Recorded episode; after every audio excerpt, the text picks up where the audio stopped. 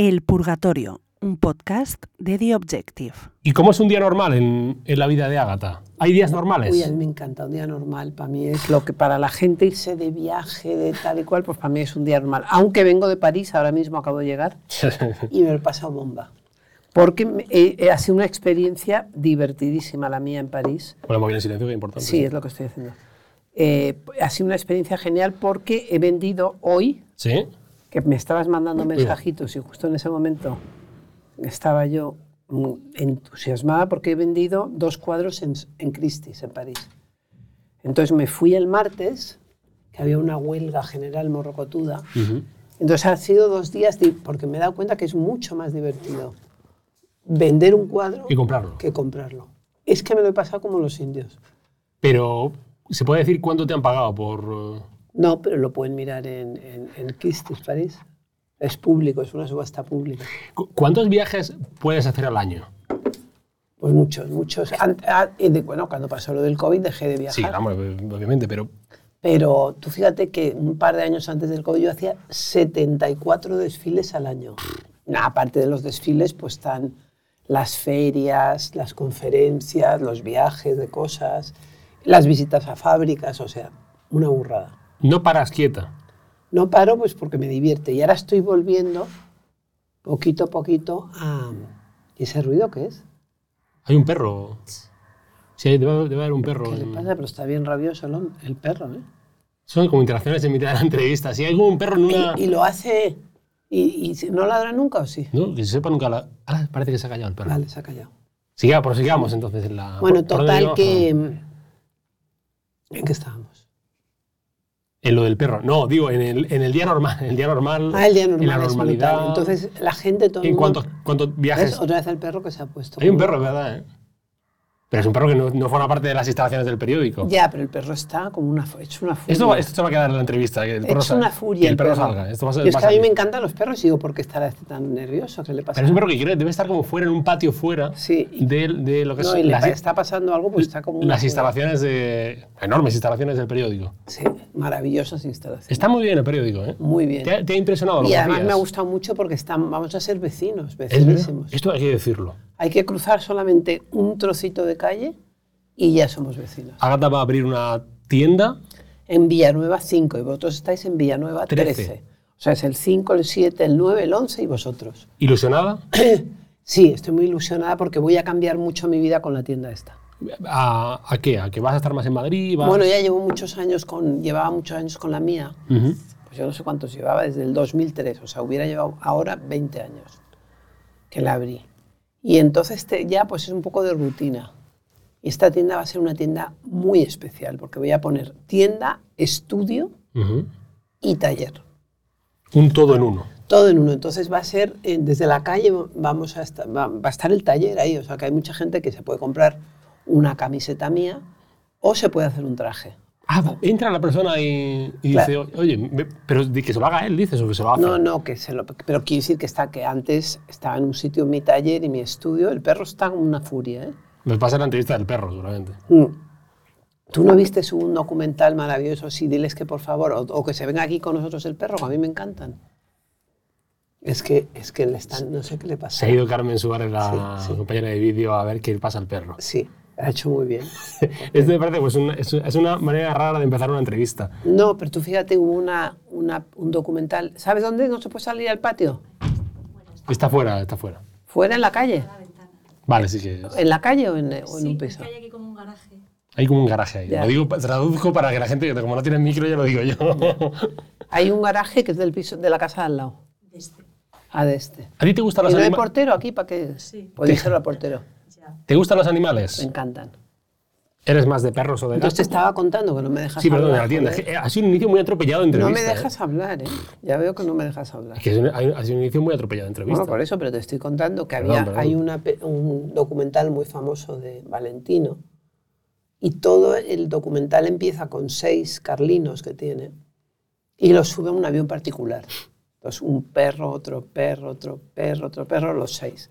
Y toda la película, que es que ganó el Festival de Cannes como la mejor película del año, eh, es sobre los seis perritos que van por todas partes y, y tal. Y entonces eh, yo encuentro que el perro es un muy buen hilo conductor.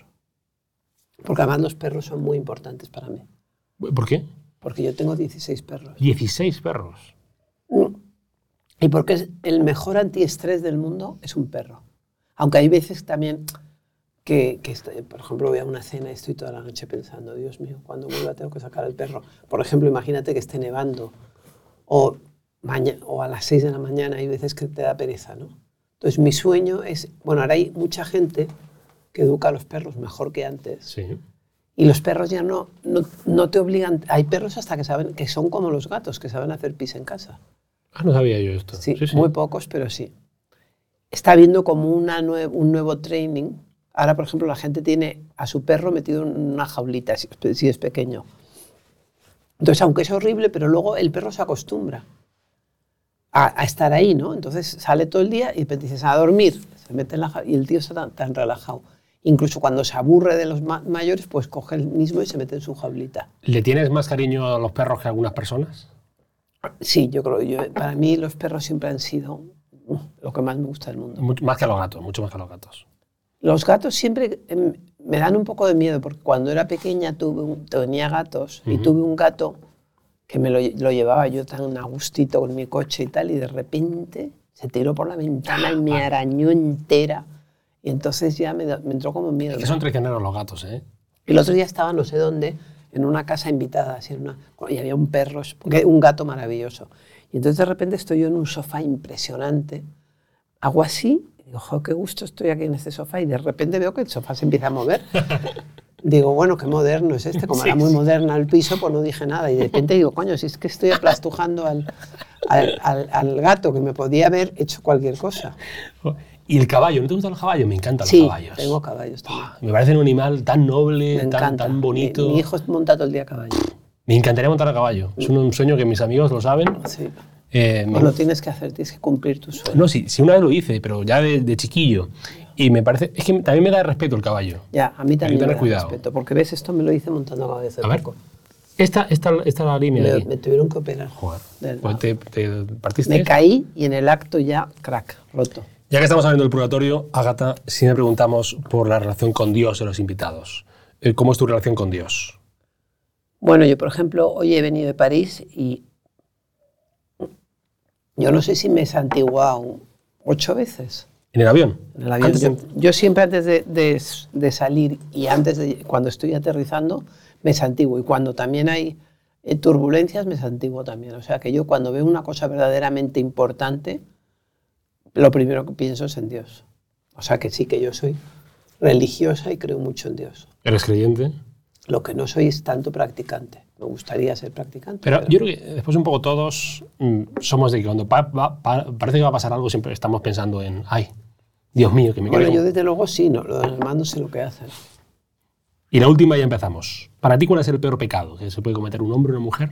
¿Cuál es la cosa que más rabia te da? Pues yo no lo sé cuál es la cosa que más rabia, pero ahora me da muchísima rabia la gente que no respeta el medio ambiente. Parece horrible eso, es una cosa que a mí me molesta y me duele muchísimo. Por ejemplo, pues imagínate un tío que tire la basura al mar o que tire plásticos a sabiendas, o tú puedes estar en un barco y que venga un viento tal y entonces te tire un- las gafas, imagínate, o no sé qué. Digas, joder, qué putada, pero no- te da mucha rabia, pero que tú coger y tirarlo, bueno, eso es, eso es una cosa tremenda. Agata Ruiz de la Prada, bienvenida al purgatorio de The Objective. Gracias. Qué bien, verdad, es la por- primera vez que vengo a The Objective. La primera, pero esperemos seguro que no será la última. No, porque tenéis un director muy simpático, me he hecho muy amiga suya. ¿Quién es el director del periódico? No lo conozco. De vuestro director. No lo conozco. ¿Quién es? Pues no lo sé por qué, pero acaba de estar aquí recibiendo. No, de broma, de broma. Álvaro Nieto, Álvaro Nieto, digámoslo. Álvaro es encantador, la Eh, verdad. ¿Cuándo lo conociste, Álvaro? Lo conocí hace poco, además lo conocí en un sitio que me gusta mucho, que es en mi casa. No indagaré, no indagaré más para no poner mi puesto de trabajo en peligro. Eso, o sea, pórtate bien que si no subo y le digo. bueno, señoras, señores, seguidores todos del purgatorio. Ágata, por si algún despistado no lo sabe, es una de las... Yo creo que hay pocos despistados. Yo creo que todo el mundo sabe quién eres. Bueno, n- no creas que a veces hay gente que no sabe quién soy. Pero de hecho, A eso iba. Yo creo que incluso gente que no sabe quién es Agatha ha, ha comprado algo de Es verdad. lleva Yo creo algo que de Agatha. gente que no sabe quién soy ha tenido algo, algo mío. Eso sí. Entre otras cosas, ha- hace pocos meses ha publicado este libro que tengo por aquí, escondido, escondido, que se llama Mi historia. Qué mejor nombre para una biografía, para unas memorias. Eh, por lo que tengo entendido, eh, tú has hablado y Pedro Narváez ha escrito. Sí. Eh, que entonces es una cosa hecha a medias. O sea, yo he tenido una gran intervención porque le he contado muchas cosas y además se las he contado a sabiendas y además lo he corregido 45.000 veces. Pero él ha tenido el arte de escribirlo, ¿no? Y luego él, pues yo respeto mucho su papel y su papel ha sido crear el libro. No te has dejado absolutamente nada. ¿eh? ha sido un libro muy, muy, muy, eh, en el que cuento much- muy, muy fiel a, a la realidad. Entonces, realmente antes la gente elegante era, era, lo más elegante era ser discreto. Ujú. Y este libro es un libro muy indiscreto, pero porque ya la lo, lo de ser discreto se ha pasado mucho de moda. Lo elegante es ser indiscreto ahora. Es la tendencia, digamos que es la tendencia. Así como hay tendencias en moda, pues hay una tendencia infinita hacia la indiscreción. ¿Ha sido, ha sido sanador el, el proceso de escribir el libro? De... Pues sí, ha sido muy sanador escribir el libro, aunque lo pasé mal, ¿eh? porque dos meses y medio antes de que saliera el libro, yo nunca en mi vida he tenido peor humor. O sea, era como que me tocabas y... ¡ah! Porque tenía como miedo, ¿no? Tenía mucho miedo de él. Luego cuando salió, lo, lo saqué, o sea, primero los- lo publicó el Ola, con muchas páginas. Sí. Y luego mi primera entrevista, que eso lo había organizado yo, era en Sálvame Deluxe, con Jorge Javier. Y luego ya empezó a salir todo a borbotones y lo que sí que luego me ha dado tanto trabajo el libro que casi no puedo ni trabajar tú con el libro. Porque ha sido, y solamente llevo 19 presentaciones. Pero me han dado un trabajo las 19 porque también lo he, presen- lo he presentado en París, en una cosa pequeña. Ujú. Lo he presentado en México, lo he presentado en Chile y el otro día me llamaron de Bolivia, por ejemplo, para presentarlo, lo tengo que presentar en Argentina, en un montón de sitios. ¿Qué es lo más bonito que te han dicho del libro? Bueno, me han dicho muchas cosas y yo creo que ha, ser- ha sido un shock para toda la gente que me conoce. Luego lo que me he dado cuenta es que hay tampoco hay tanta gente que lee. Entonces hay gente que incluso lo tiene, Sí. pero no se lo ha leído. Lo peor, es que- lo peor son, yo creo, amigos que no, no se lo leen. Claro, pero, pero hay gente que no tiene costumbre y que no le divierte leer. A mí es que me divierte muchísimo leer. Ahora venía en el avión leyendo, Ujú. porque yo siempre no puedo vivir sin un libro en el ¿Qué, en qué leías hoy? Hoy, hoy leía un libro divertidísimo en inglés que se llama Six Exceptional Woman, que es de un tío que no me acuerdo mucho cómo se llama ahora mismo. Bueno, que la, a gen- salir. que la gente lo puede buscar por internet. Sí, que lo puede. Six Exceptional Woman. Y es un escritor. Y, y en la- estoy en el último capítulo en el que habla de la relación con su madre. Ujú. Y una amiga mía me dijo ayer, jo, pues es pesadísimo lo de su madre y me está encantando. Porque es un poco la relación con mis hijos. Entonces este quería ser escritor, era americano, y entonces todo el día pidiéndole dinero a sus padres, ¿sabes? Como, y, y entonces como la madre, que era muy buena, le mandaba dinero y tal, pero decía, joder, tío, tendrías que trabajar y, y no sé qué, no sé cuántos y tal. Y el otro, pues, no eres un tío que haya hecho bestseller, sino que es un escritor como, bueno, pues un escritor bueno. Y entonces la madre estaba desesperada, ¿no? Y esa relación, pero también le quería muchísimo y, en fin, me ha gustado mucho eso. Bueno, vamos a hablar del libro y de más cosas. Em, porque tiene muchas cosas que contar. ¿Cuánto hace que no te pones algo negro? ¿Algún traje Pues no te creas que mucho, porque desgraciadamente voy a bastantes funerales. Bueno, tampoco a bastantes, voy a... Pero hace poco estaba en un funeral, no me acuerdo cuál era. Y me puse de negro. Pero fuera de un, de un tanatorio, de un funeral. Nunca. Fuera de un tanatorio, nunca. Y, y me voy a mi casa y me cambio. O lo llevo en una bolsita, me cambio y luego me lo vuelvo a cambiar. Porque no estoy cómoda. ¿El negro te parece de mala educación? Me parece, ahora mismo en París he visto, me pa- he visto gente de negro, parece como que van sucios. Tiene que ser un, un- un negro muy espectacular para que no parezca que están sucios. Por ejemplo, el otro día llevaba un traje muy bonito negro, esta eh, de Jordania, Rania de Jordania, que la verdad que no- últimamente no me gustaba cómo iba vestida. Era un traje de Christian Dior y la verdad que ese traje era muy bonito. ¿Te aburre la sencillez, lo normal? Bueno, es que lo desconozco. Desconoces la sencillez Sí, la y lo normal. sí. Esto me parece maravilloso. Nunca has tenido, nunca has conocido lo normal, lo sencillo. No lo, lo cuento en el libro. Sí. Lo cuento en el libro que no, que nunca lo he conocido. ¿Qué significa agatizarse?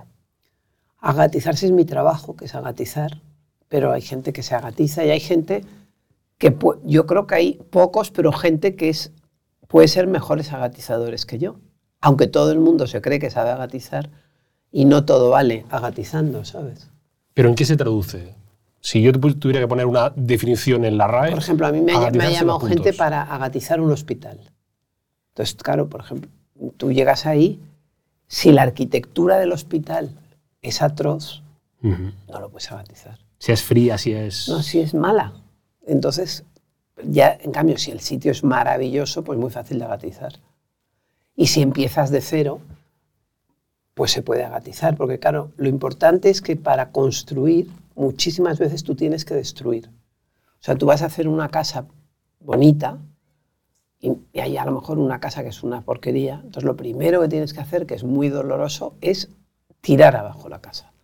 Entonces, por eso hay gente que con mi ropa sufre porque toda esa parte de la destrucción que hay anterior a la creación le puede molestar.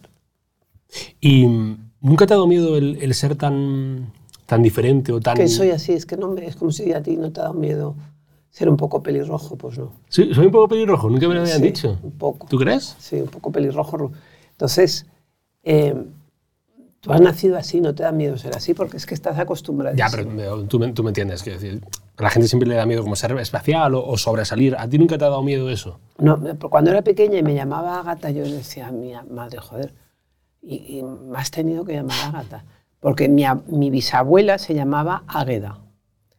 Entonces mi bisabuela era bastante rica y tal, y cuando nació su primera bisnieta, pues, eh, que era yo, pues dijeron, hay que llamar. Pero a mi madre no le caía muy bien mi bisabuela.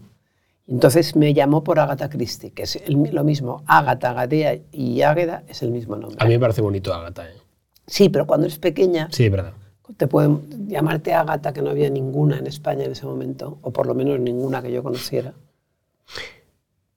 Era difícil. Era, eh, bueno, era, pes- luego lo he- le he sacado muchísimo provecho Hombre. yo al, al nombre, o sea que... Cuando empiezas a diseñar una colección, em, ¿qué, qué quieres que vea la gente? ¿O qué, quieres, em, qué reacción quieres sacar de la gente? Bueno, es que yo lo que creo, lo que quiero sacar es una emoción y creo que lo consigo. O sea, la gente incluso si está así, de repente pasa un traje mío y a- aunque sea inconsciente, lo ven. Y, y- y normalmente pues es una sonrisa, normalmente. Entonces llega un traje mío a una fiesta, yo muchas veces, que como hago tantos desfiles, pues de repente veo unas modelos y que, y de repente se agatizan y, y me parecen tan guapas y tan alucinantes que siempre digo, joder, hasta, hasta con un con- una mala base, mis trajes acaban triunfando y eso me emociona mucho. Los trajes hacen. Tus trajes hacen feliz a la gente. Y yo creo que mis trajes hacen muy feliz a la gente, porque tengo dos tipos de trajes. Los trajes muy cómodos, como esto que llevo yo ahora, Sí.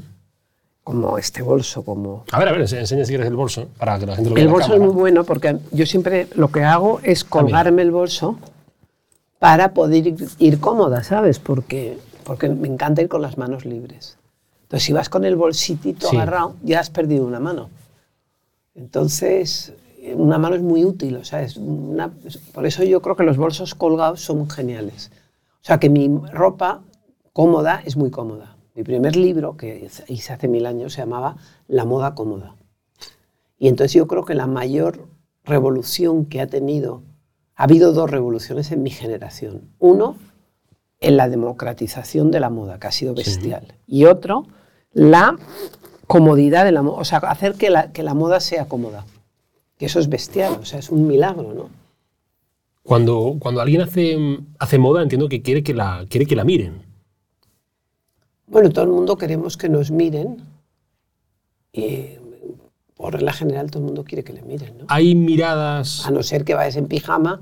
El otro día tenía que sacar, yo qué sé, pues yo me acuerdo que yo vivía en la manzana de al lado de Sí. Isidoro Álvarez, que era mi, para mí como mi jefe supremo, ¿no? Para quien no lo sepa, Isidoro Álvarez era el presidente del Corte Era el Inglés. presidente del Corte Inglés y entonces yo tenía perros y a veces pues ya tardísimo, a las once y media de la noche tenía que sacar a pasear a los perros y los sacaba en pijama a veces.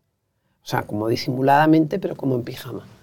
Y siempre iba soña- rezando también por no encontrarme. Ay, Dios mío, que no me encuentre Isidoro y no me vea en pijama con los perros, ¿no? Pero Nunca te vio. no, espero que no, pero no lo sé. Imagínate que si volviera a esas horas y me viera. ¿Hay miradas que molestan o miradas que mm, desagradan? Sí, la verdad es que yo creo que mirar cada día es más de mala educación. Tienes que tener cuidado con la mirada. ¿Y eso? Dicen que es muy peligroso ir por la calle mirando a la gente, por ejemplo, a los ojos. Pues porque hay mucho loco por la calle y te puede pasar cualquier cosa. O sea, tú tienes que disimuladamente mirar, pero no puedes mirar fijamente porque es complicado. Pero a ti, por ejemplo, te molesta que de repente alguien te mire con deseo por la calle y diga. La verdad que prefiero que prefiero ir ahora mismo cuando venía que, ven- que llegaba tarde salen unas Ágata, sabes como por la y digo que no puedo no puedo no puedo llego tarde llego tarde entonces eh, es complicado Me parece muy interesante el mundo de la moda. ¿eh? Me parece muy interesante desde el desconocimiento que casi pleno que asumo tengo. Pero justamente por ello me parece interesante. Mm, ¿Qué es lo que más te interesa del mundo de la moda? No, no solamente de la moda, sino de, de ese mundo, de las pasarelas, de los modelos, de los modelos, de los diseñadores, de los modistas. bueno la verdad que a mí me gusta mucho la moda porque es un trabajo muy divertido es un trabajo en el que la- y luego la- una cosa también muy bonita que ha habido en mi generación es que la moda abarca todo o sea al principio cuando hace, año- hace muchos años, más que diseñadores, eran modistas que vestían a señoras ricas, que no siempre era fácil, porque había señoras ricas con un fachón, pero muchas señoras ricas con muy mala facha. Y entonces eso era coser y, intentar acoplarte a estos cuerpos tan difíciles. Mm. Y yo he tenido la suerte de que yo he podido hacer desde, desde chimeneas, a puertas blindadas, a enchufes, a trajes para perros, a, a cepillos de dientes, a de todo, absolutamente de todo. Entonces eso es muy entretenido muy divertido. ¿Hay algo, Esta semana, por ejemplo, Sí. he presentado unos NFTs. es- esto yo todavía no lo entiendo demasiado bien. Pues yo, he hecho, yo llevamos como dos años trabajando en los NFTs y he presentado unos encima ecológicos. Ujú. con Ecovidrio, que es una compañía con la que llevo trabajando muchísimos años. Y, y bueno, he hecho cosas muy divertidas. Por ejemplo, eh, acabo de presentar también la semana pasada mi libro, mi libro en eh, audiolibro. Ah, es verdad. Una cosa que se llama Audible. Audible, sí. Sí, Audible, no sé qué, qué. Yo la verdad que como me gusta muchísimo leer y tengo muchos libros, pues no, no, no, no escucho audiolibro, porque me, pero, pero sí me acuerdo que escuchaba mucho cuando los niños eran pequeños eh, a Churchill, esos los, los grandes Discursos. los grandes discursos de Churchill que me entusiasmaban. Y, algu- y, y sé que hay mucha gente que no le gusta leer y le gusta ir en coche y que le lean. El mundo de la moda es un mundo dominado por eh, homosexuales y por mujeres, principalmente. Pues a lo mejor sí. Te lo pregunto Pero lo, lo has dicho tú, yo no. No, no, yo he preguntado. Tú has Pregun- preguntado, pues yo te yo digo que a lo mejor sí. Sí. En la gran mayoría de, de hombres que, sí- que diseñan moda. Hay mucho, hay mucho, parece un mundo muy sexy y es muy poco sexy. Por ejemplo, tuve una amiga que trabajaba en La Paz. Y en La Paz, en los hospitales se liga muchísimo, muchísimo, muchísimo, porque en La Paz está la muerte, cuando la muerte es súper excitante. Sí. Entonces, cuando tú te vas a morir o ves uno que está muriendo y tal, todo te parece una- Todo te da lo que igual. me queda en el convento. Entonces ahí hay muchísima, muchísima sexualidad. Y en cambio, en mi mundo, que es un mundo para parecer sexy, hay muy poca sexualidad. Pero hay poco sexo entonces. Sí, porque, porque en, tu, en un desfile pues son todas muy guapas y muy tal, pero, todo, pero hay muy poco sexo, yo diría, en general. El mundo de la, de la O es moda. lo que yo he visto en, mis, en los- todos los años que llevo tu trabajando. experiencia. El mundo de la moda es un mundo también eh, cruel. ha sido muy cruel, gracias a Dios está cambiando, porque la que, o sea, ha habido como mucha injusticia entre la gente. Y ahora mismo, pues, pues se está poniendo de moda. Bueno, por ejemplo, unas que han hecho muchísimo por el cambio han sido las Kardashian. Ujú. Porque un- los cuerpos de las Kardashian hace cua- 30 años hubiera sido. Pero está, y ahora mismo pues, son las mujeres más deseadas del mundo. ¿Tú, tú cómo ves eso? Esto de que, eh, que se llama, se dice a veces, cuerpos no normativos, que, que se alejan un A poco mí me parece muy bien que, y una gran oportunidad para la gente que no, que no solamente los, las anoréxicas tengan, eh, sean sexy, sino que, que de repente todo este mundo de las curvas coja, eh, tenga un valor. Sí, de la, de la gente con, con más peso, de la gente con cicatrices o con y me parece con- muy bien, muy bien. Es la importante. diversidad, ¿no? Estamos, en, estamos entrando en la diversidad con mucha fuerza. Está siendo muy bonito y muy interesante. Se habla mucho de meritocracia, pero se debería hablar más de, de la guapocracia, de la gente que es guapa, porque eso te abre muchas puertas. Eh, hay mucha teoría sobre que te abre muchas puertas, pero luego también hay un, un refrán español que dice eso de la suerte de la fea, la guapa, la que quiera. sí, ¿no? sí. Te quiero decir que la gente muy guapa, pues también al final, eh, como lo tienen todo tan fácil, pues no se tiene que esforzar mucho. Entonces, por ejemplo, guapos y simpáticos, guapas y simpáticas que pocas hay. ¿eh? Es verdad. Pero porque no les, no les hace Y al falta, final claro. prefieres tener una amiga simpática que una amiga guapa. O sea, prefieres tener una amiga fea y simpática a una... Sí, sí, pero sobre todo una amiga simpática, ¿no? Es verdad que, claro, yo, desde mi posición, que es la de... Así de buenas a primeras es más fácil siendo muy guapo, pero de segundas es mucho más difícil. Claro, si, si yo fuera muy guapo, Sí. creo que me esforzaría, me esforzaría menos en la vida. Porque diría... Pero tú eres muy guapo, ¿eh? No, no, no. Sí. No me- mira, mira, que le- no le estáis poniendo así, pues es muy guapo. Tú te- yo te encuentro muy guapo, la verdad. Muchas gracias, Agata. Yo también a ti. Gracias. Además te encuentro muy, muy bien. Me alegro. Te, te cuidas. Mira, ayer hice, te lo voy a enseñar lo que hice ayer. A ver, por favor. Esto siempre da dinamismo a la ayer hice, es que de verdad ayer fue, lo llegué a la cama y me, mira, ¿te lo vas a creer esto o no? Pero ayer hice 35.000 pasos. ¿Eso cuánto es? ¿De ki- kilómetros? 25, 28, sí, vamos a ver pasos, A ver, en, en semana. Carmen Suárez, Mira. que ya ha ido por el perro va a. Mira lo que hice ayer, burrada. Mira, se lo podemos enseñar a cámara, ¿no? Sí. Mira, mira, mira los, los pasos de, de, de Ágata. ¿Esto se ve bien en la cámara? En París, porque es que, y eso que cogí dos taxis ayer en París, Qué barbaridad. y, y- y te prometo que se me quitaron muchísimo las ganas de coger, de, porque estaba tan atascado París, he estado dos días en París, Sí. y hoy me he venido en metro, porque he dicho, yo ya no aguanto más con todo este follón. ¿Ser guapo es también una actitud? Es una actitud muy, muy pesada, me gusta, yo, siempre me han gustado los feos, perdona que te he dicho que eres muy guapo, pero, pero siempre me han gustado los feos, como en general, he lo he demostrado. Sí. No, Esta, niña, esta niña de la cámara lo sabe muy bien. Ya estamos hablando de, Sí. de una persona que no está entrando ahora aquí no, ahora mismo. Mm. Y a mí me gusta la gente divert- inteligente. Me, me- me pone mucho más la inteligencia que la belleza. ¿Y, y puede existir amor entre diferentes clases sociales? No, no, no lo ves a la hora de... Yo creo que sí, al revés. Es que está muy... La amante de Lady Chatterley siempre ha sido una cosa... Sí, sí, al revés. Es que es muy aburrido estar solo en tu clase social. Sí. Porque yo, yo nunca he estado, ¿eh? Nunca he estado. Porque eso es como las niñas bien, o sea, la gente bien. Y entonces, eh, ahora me está divirtiendo ver, ver a las de mi colegio antiguo y tal y cual, pero yo enseguida, cuando las niñas bien iban por este camino, yo hice... "Uf", y me fui a otros caminos.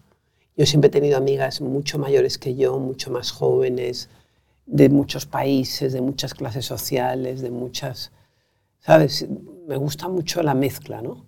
Y siempre da muchas fiestas y gente mezclada.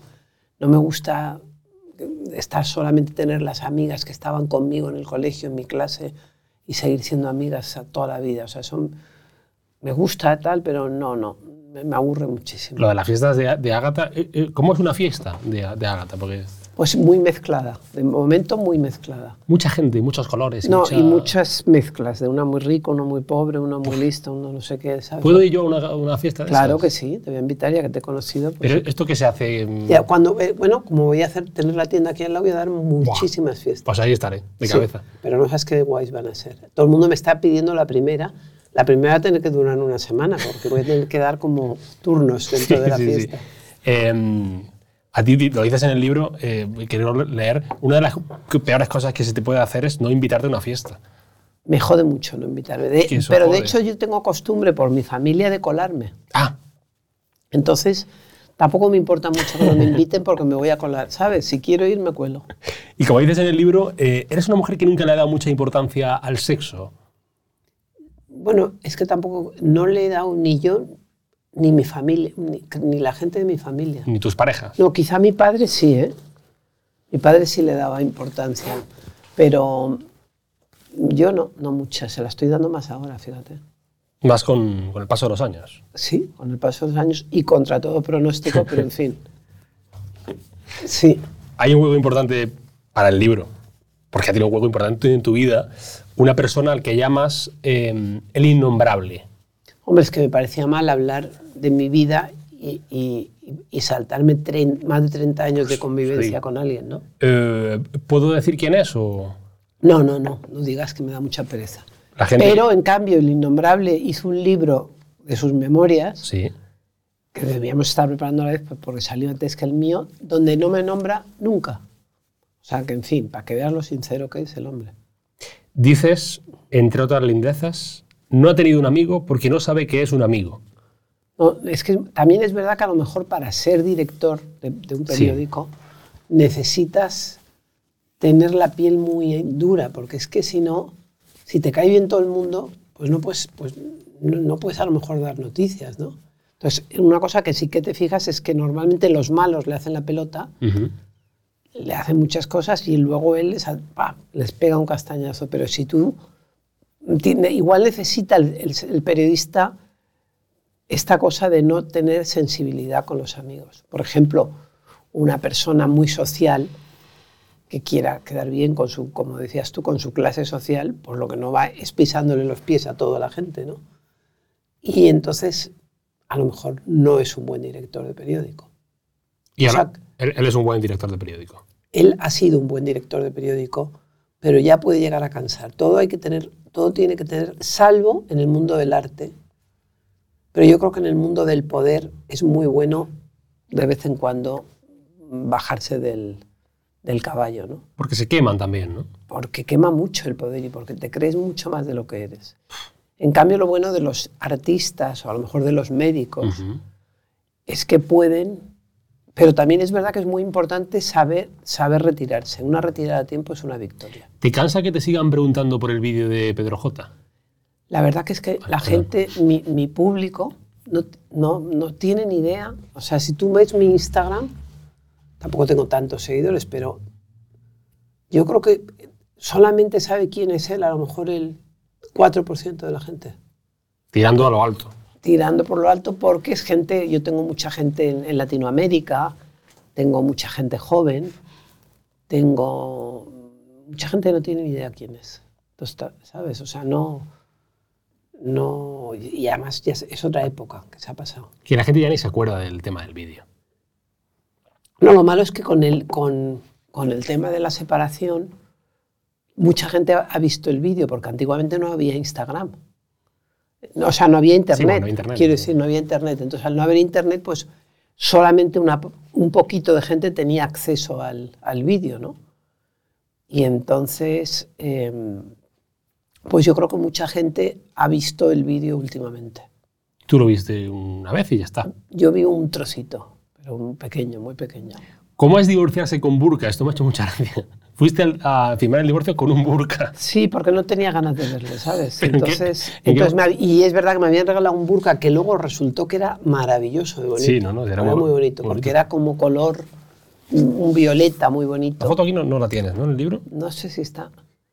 No lo sé, me sonaba que a lo mejor. No, creo que no, ¿eh? Entonces la- era muy bonito. La, el- el- la- era una, una foto, era, la foto era amarilla, pero, pero resulta que ese día yo llevaba una falda verde Sí. y azul con rayitas y unos zapatos como un verde azulado. Entonces era tan bonito el conjunto. Fue casualidad, ¿eh? porque si hubiera llevado otros zapatos me lo hubiera puesto igual. Pero cuando entras al, al notario a El firmar. notario se reía, estaba entusiasmado. El notario, yo me di cuenta del éxito del traje porque no lo había pensado.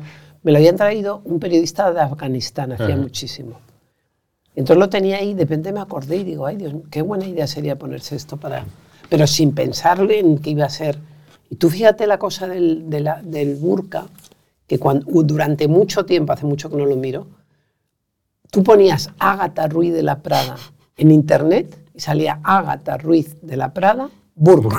La primera palabra que salía, yo digo, tú fíjate, una cosa tan pequeña, Sí. una- un gesto tan, tan simple como ese, ¿no? Y también has estado, has- estado cerca, eh, lo cuentas en el libro, muy cerca del poder, de la gente poderosa, de, de- de aristócratas y de políticos y de, y de reyes y de príncipes. y- pero eh, noto que no te ha interesado mucho el poder. ¿A ti no te interesa mucho el poder? Bueno, me ha gustado conocerles, pero es que es una gente muy fría. Te pasa un poco lo mismo que a los directores de periódico. Sí. O sea, cuando están en el poder no ven, o sea, no ven a la gente normal. No están, y yo creo que es muy importante tú estar en un sitio y ver pues el perro que ladra, el niño que está enfermo, el niño que tiene hambre, el niño que quiere llorar, la señora eh, que quiere cruzar una calle, el que está enfermo, el que está bien. O sea, tú es muy importante o sea, eh, no- relacionarte con la gente, tener empatía. El pulso de la vida. Y yo creo que los políticos, aunque disimulen, tienen muy poca empatía porque están tan obsesionados con quién les va a votar, con quién no les va a votar. Y, y luego la gente normal les, les traen completamente sin cuidado. ¿Y la política? Eh, de- mm, Yo siempre he sido, he estado en los verdes, me ha interesado mucho la política medioambiental de toda la vida. Y mi sueño es que todos los partidos políticos integren lo verde. Yo si fuera hasta de Vox, estaría todo el día plantando árboles y diciendo, o sea, te quiero decir que, que, que es un- me acuerdo una vez que yo creo que salió un mensaje equivocado en el PP mm, y dijeron, luego lo quitaron, en Sí. época estaba, me acuerdo, estaba Cayetana, Álvarez de Toledo, y dieron un mensaje que era, vamos a plantar 500 millones de árboles. Y dije, ¡Ah! 500 millones de árboles, me puse como una moto. Y luego ya el mensaje ya desapareció. Yo creo que se equivocó alguien. sí. Le dio a, publicar y no. No, y, lo, y a lo mejor pusieron dos ceros de más, o, o- o no quiso, me acuerdo, era la época de Mariano Rajoy, antes de que ganara. Y yo dije, pero qué maravilla, pero esto qué es, qué maravilla, como el mensaje, ¿no? Porque luego ahora está habiendo un problema con los árboles, que es que plantan árboles pero no los cuidan. Se mueren. Tenía un amigo que había, había estado casado con Maciel, Ujú. que estaba todo el verano plantando árboles, plantaba 50.000 pi- árboles pequeños. Iban unas cabras salvajes detrás de él comiéndose todos los árboles. Y a lo mejor de los 50.000 sobrevivían, yo qué sé, 40 o 50, una, una locura. Él estaba loquísimo, ¿eh? Em, era Carlos Sayas. Sí. Pero muy simpático, me caía muy bien. Y es verdad que iba en el coche, iba en un coche y por no poner el aire acondicionado era, le caían unos chorretones de sudor. O sea, era muy consecuente con sus ideas, la verdad. ¿Y, y cómo, cómo ves a Madrid? Digo, en tema ecológico, faltan árboles, sobran coches. ¿Tú estás a favor de peatoni- Bueno, yo estos peatonizar días más? he estado en París y he encontrado París en coches una pesadilla. Yo tenía una amiga muy pija que he estado con ella en París, que antes era muy pija. Cuando la conocí era todo el día. Se ha despi... pi- de- ¿cómo Y es? entonces yo le dije, pero tía, tienes que andar, no sé qué. La primera vez que le llevé el metro la llevé yo. Y ahora va mucho más en metro ella que yo, anda muchísimo más y en realidad está súper... Tiene una bicicleta, era su- va vestida de Christian Dior y de no sé Pero qué. va no en su creas. bicicleta. Pero va en su bicicleta. Y eso que, por ejemplo, la calle Rivoli, que es una calle importantísima de París, ya el 80% de la calle es para las bicicletas. Y hay, y hay un po- el- y, y no me ha matado una bicicleta este- en este viaje porque Dios no ha querido, porque de, de verdad me metí, ¡pah! salió la bicicleta, en fin.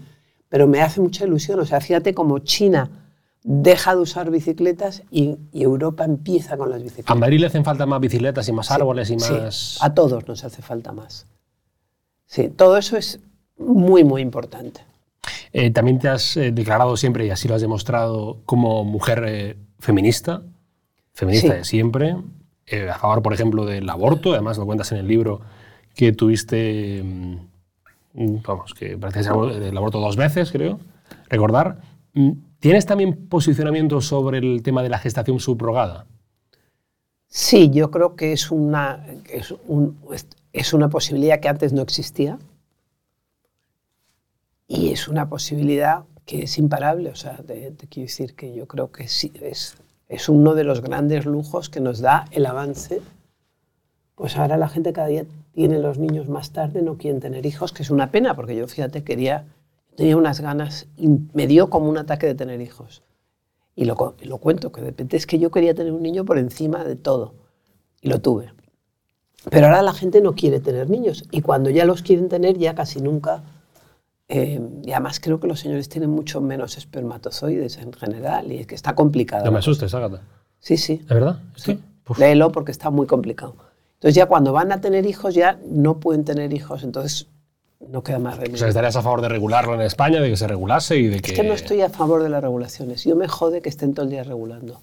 Todo el día regulando. O sea, yo creo que últimamente hay, eh, o sea, no sé, la gente de Podemos es que quieren regular todo el día todo. Y entonces una falta de libertad. Yo, yo es que, como estoy tan acostumbrada a hacer lo que me da la gana, que me regulen y regulen y regulen y regulen todo el rato me fastidia. Por ejemplo, a mí me encantan los perros, yo adoro a los perros. Y, y mm, pero es que ahora tienes que hacer un cursillo para tener perros. Y es que el cursillo lo he hecho cuando tenía cinco años y tenía un perro y, y solamente cocinaba para mi perro. Y, y, ¿sabes? Desde que he nacido he tenido un perro, o sea que me encanta tener un perro y, y luego pues ahora, por ejemplo, las cacas de los perros Sí. las tienes que llevar a un sitio para que les hagan el ADN ¿Ah, sí? Por si tú no lo recoges, que yo siempre lo recojo, o sea, lo recojo porque, porque yo soy muy civilizada, pero, pero ¿por qué regulan tanto? Es que yo no sé. Es lo que más te fastidia de la política española, el tema de la regulación. Todo el rato regulando, todo el rato, todo el rato, prohibiendo más que regulando. Es prohibir y prohibir.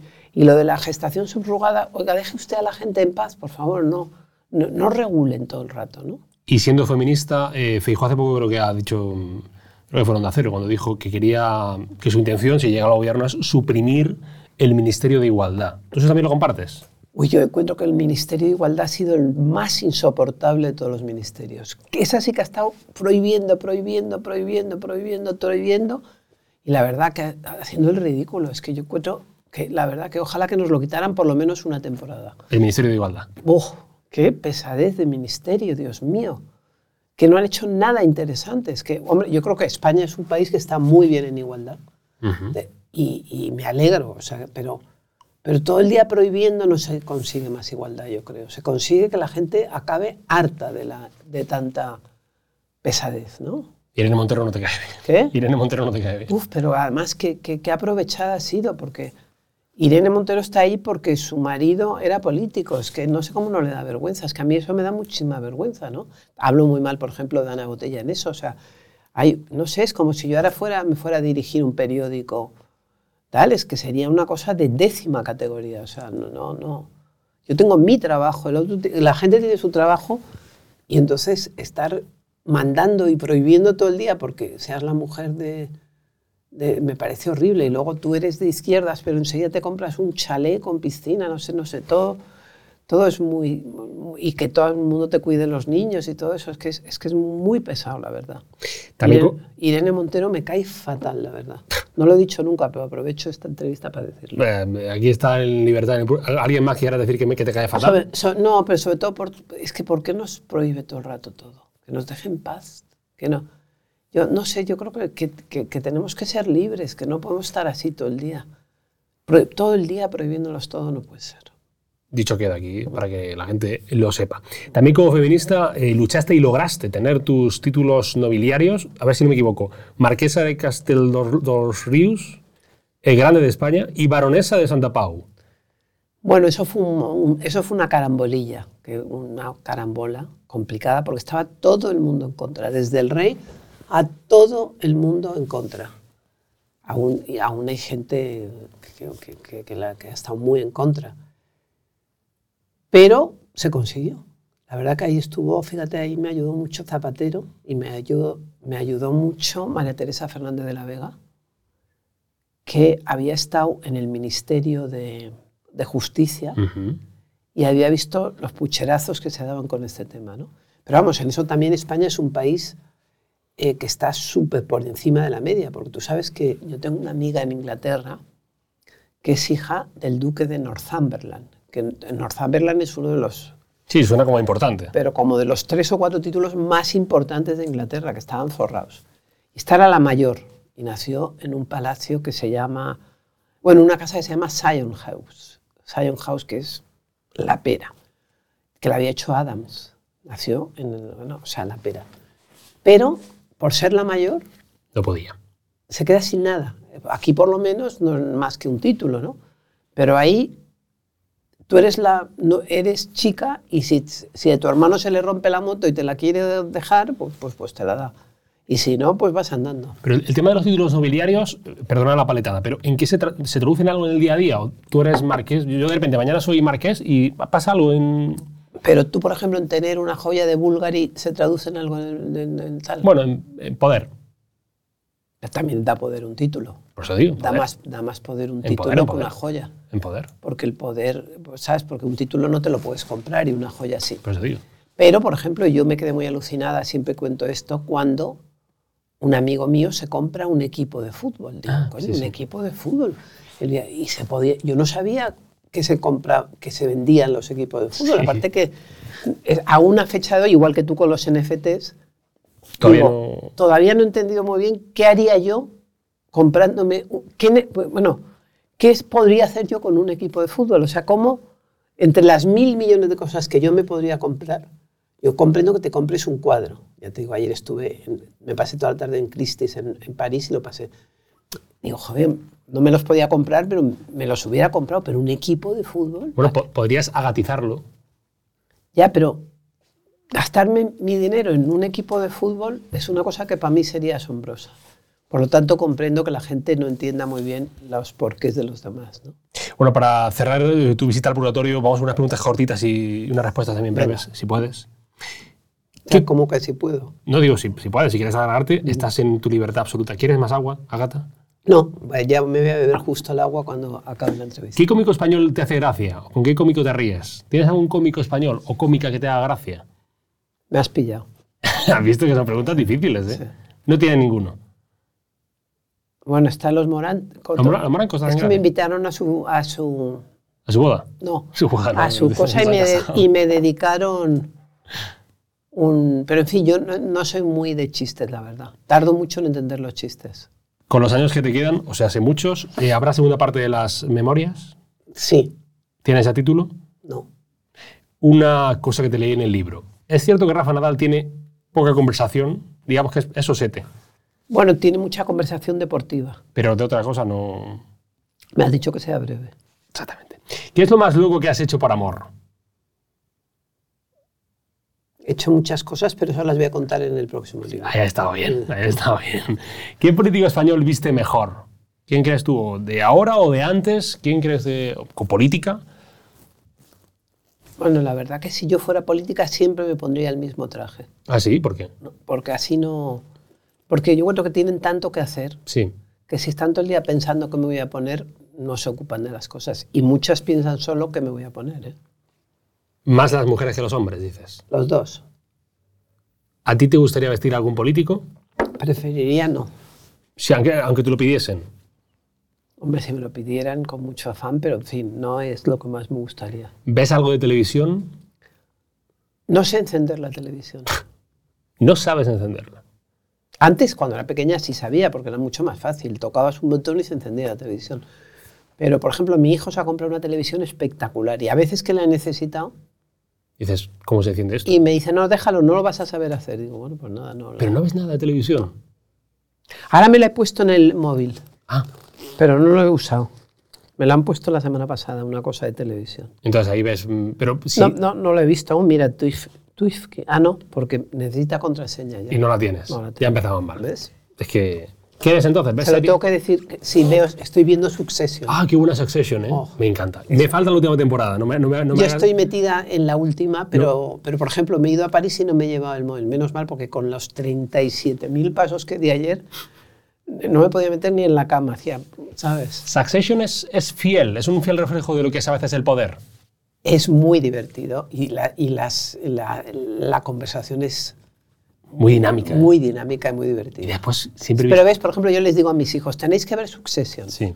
Basta que se lo diga yo para que no lo vean. Yo la, yo la estoy viendo. Me falta, Es digo, última temporada, me encanta. A mí me faltan, creo que tres o cuatro. Y después te da, a mí, a mí me da. Y luego te va a dar un vacío. un- yo creo que nos va a dar un vacío tremendo, porque es que yo ahora mismo. mi sueño es no tener plan para ver Succession, que es el plan. Digo, oye, esto HBO te va a Sí, llamar, ¿eh? sí. te va a decir Agata. Sí, es que, es que sí.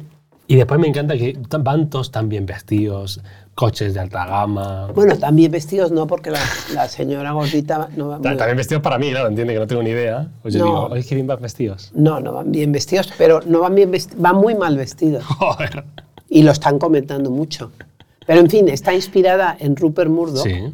Que yo la verdad que he tenido la suerte de conocer bastante a Rupert Murdoch. ¿Qué, qué periódicos lees? lees? Eso sí, le- pe- pe- periódicos sí lees, ¿no? Pues mira, leo todos los días, me he acostumbrado a los periódicos y me encanta leer los periódicos. Me lo preguntó tu jefe también, fíjate. Ah, Álvaro, Sí, fue una de- me preguntó mucho. tenemos conexión. Sí. Bueno, el que, claro, que le incumbe, es el director del Ya no te periódico. puedo contestar más porque me ha dicho que sea breve. Vale, vale, vale. vale. ¿Crees, en el, crees el, en el horóscopo?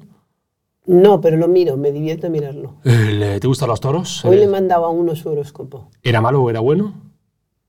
No sé por qué se lo he mandado, pero a veces lo hago. ¿Te gustan los toros?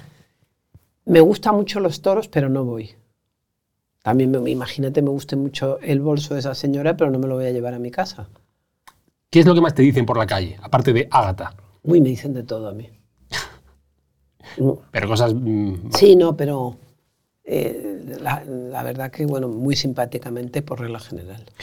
La última, eh, bueno, esta es, esta es pregunta clásica. Este año estamos en año electoral. eh, ¿Vas a ir a votar? ¿Lo tienes claro el voto? Uf, me he comprado un billete que me ha costado 300 euros y he anulado mi cumpleaños, que era el 22 de julio, por culpa de venir a votar. Vas a venir a votar. Hombre, ya voy a venir a votar, pero la verdad que encuentro que Pedro Sánchez nos ha hecho una putada con esto del...